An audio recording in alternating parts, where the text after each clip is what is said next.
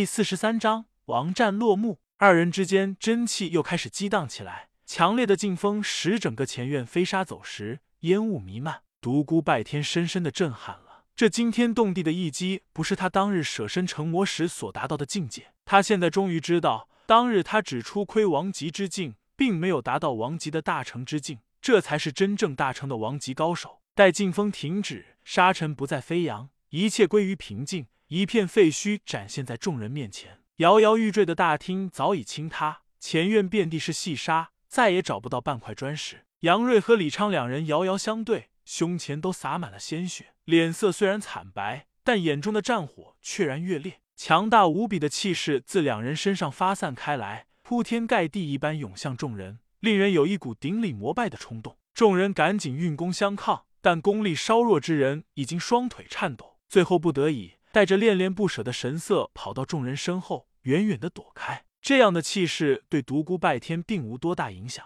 因为他早已达到了地级神识。这是一场纯精神的较量，二人不断的提升功力，气势不断攀升。李昌的气势终于攀升上了最顶点，大喊一声：“妖王七击最后一击，妖法无天！”同一时间，杨瑞的气势也攀升到了最顶点，大喊道：“大悲神功最后一式，天地同悲！”子白两道光芒自二人手心发出，耀眼的光芒盖过了太阳的光辉，刺得众人双目生疼，眼泪止不住流了下来。众人明白。那是将先天真气自一双肉掌转化后又催发而出的先天剑气。众人之中，或许有人达到了先天之境，但仅凭一双肉掌便催发出有如实质般的先天剑气，别说做到，就是想都不敢想。初窥先天之境，便已位列超一流高手；达到先天之境，便已是超级高手。能够将先天真气发放于体外的，便达到了次王级高手。王级高手已能够将先天真气转化为先天剑气。催发于体外，克敌杀人于无形，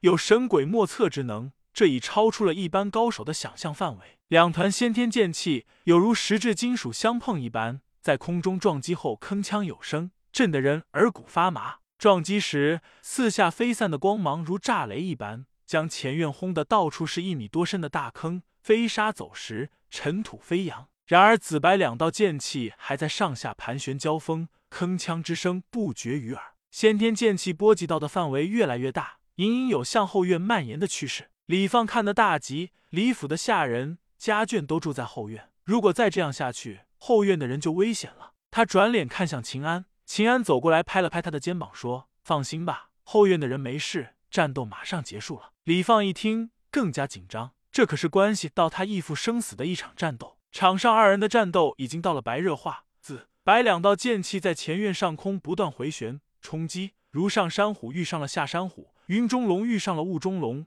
棋逢对手，势均力敌。远远望去，前院飞沙走石，尘土飞扬，但在沙尘之上，剑气冲天。一紫一白两道剑气如两条神龙般怒吼着，咆哮着，仿佛要将空间撕裂，破空而去。又是一阵铿锵之声，而后天地间便一下子静了下来，冲天的剑气刹那间消失，一切归于虚无。待到烟尘散尽，众人闪目观看，两大王级高手都躺在了地上，变得都是沙石。秦安、刘一飞和韩闯三人赶忙飞跃过去，众人随后也围了过去。杨瑞和李昌二人的嘴角不断向外冒血，胸前的衣襟早已经被鲜血染红，肤色惨白，脸上俱是痛苦之色。秦安赶紧将杨瑞扶起，啪啪，先点了他身上的几处大穴，然后就地坐下，双掌抵在他背后。帮他运功疗伤，韩闯也席地而坐，帮李昌运功疗伤。围观众人除了震惊王级高手的高强武功之外，心中也忐忑不安，不知道这场比武到底是谁赢了。李放心中更是紧张万分，万一是杨瑞输了的话，待李昌恢复功力后，谁还拦得住他？这时突然有人开口道：“趁这两个拜月帝国的大魔头无暇分身，我们杀了他们，以免那个李昌伤害李林老将军。”众人轰然应好。人群蠢蠢欲动，事情就是这样。凡是有人敢挑头，就会有一些追随者。站在一旁的刘亦菲把眼一瞪，怒道：“哪个人敢上前一步，我刘亦菲必取他首级！”蠢蠢欲动的人群立刻安静了下来。人的名，树的影，堂堂王级高手发怒，那还了得？况且众人刚刚看完一场王级大战，与王级高手交手，无疑是自杀。谁不爱惜生命？挑头的人已不知躲到哪里去了。刘亦菲接着道：“我清风帝国的习武之人，岂能干出那种卑鄙之事？如果我们真的那样做了，全大陆的人都会耻笑我们，说我们技不如人，只会耍阴谋手段。清风帝国的武人是光明磊落的，绝不会趁人之危。况且杨瑞和李昌两人早有君子协议，他们的事情还没有了结，现在任何人都不能干预。如果有人硬要插上一脚，请先过我这一关。”说着，双眼扫向众人，看了刚才的王级大战，谁还敢上前领教？况且刘亦菲说的又不是没有道理。独孤拜天心中暗想：这果然是一个强者的世界。如果没有一个王级高手在此坐镇，恐怕拜月帝国的两大王级高手就要含恨收场了。生死事小，但死在一帮宵小之手，恐怕死后也不会瞑目。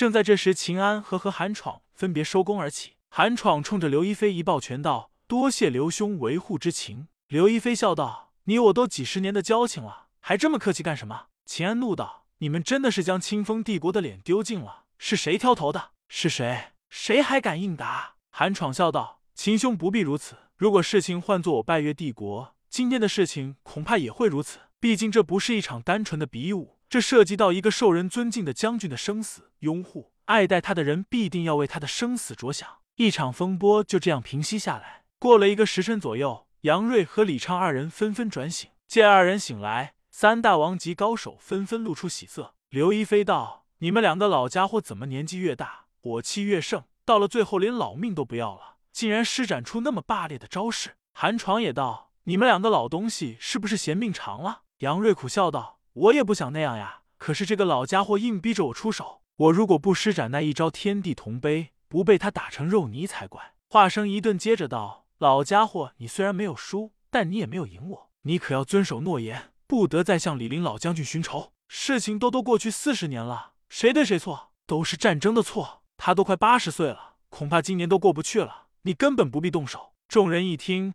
杨瑞果然狡猾，竟然耍了个文字游戏。众人当时没太在意他们定的协议，以为只论输赢，根本没想到平手这种情况，姜还是老的辣。李昌笑道：“你这个老家伙，不必这样唠叨了。”我要想报仇的话，何必选在你们三人在场时来呢？李林在你们清风帝国受到全国人的尊敬，这样的一个人，我如果真的杀了他，是对是错呢？我想了很久，终于想明白了，这不是一个人的错，这是战争的错，所以我决定放弃报仇。只是我咽不下四十年前那口气。四十年前，我千里迢迢赶来报仇，却被你们清风帝国的老一辈王级高手打得灰溜溜，跑回了拜月帝国，而且让我发誓。四十年内不得找李林报仇，你说我咽得下这口气吗？秦安道：“哦，你这个老家伙咽不下这口气，就盯上了我们三人，想要在我们三人身上一雪当年之耻。有你的，老家伙，怪不得火气那么冲。”李昌尴尬的笑了笑：“谁叫你们清风帝国的老一辈欺人太甚？还有杨老头，你定的那个狗屁规矩，说什么只要我赢不了你，就不能找李林报仇？你也太小看我了！你以为我不知道你在咬文嚼字？